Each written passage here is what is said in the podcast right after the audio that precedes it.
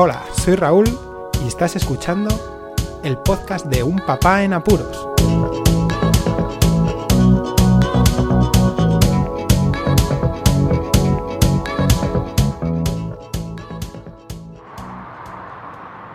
Hola, pues escuchas. Este pequeño audio va a ser como, no sé qué decir, una confesión después de lo que me dijo mi señora esposa. Me comentó que el audio referido a que estábamos enfermos en casa, pues que había quedado muy light, muy ligerito, muy dulce, que no expresaba lo que verdaderamente se siente cuando se está en esa situación. Bueno, pues lo voy a intentar expresar en menos de un minuto.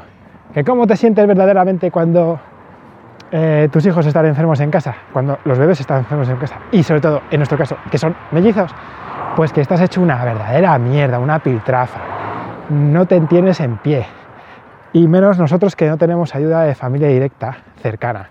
Mm, estamos encantados con los amigos y, allegados, pero familia cero. ¿Cómo nos sentimos?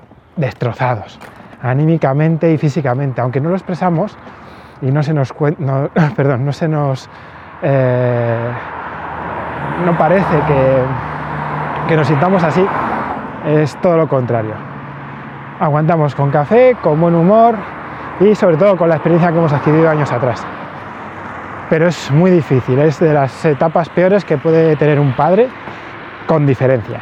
Así que los que tengáis niños o tengáis, vayáis a tenerlo, agarra a los machos porque vienen curvas. Venga, un saludo y hasta luego.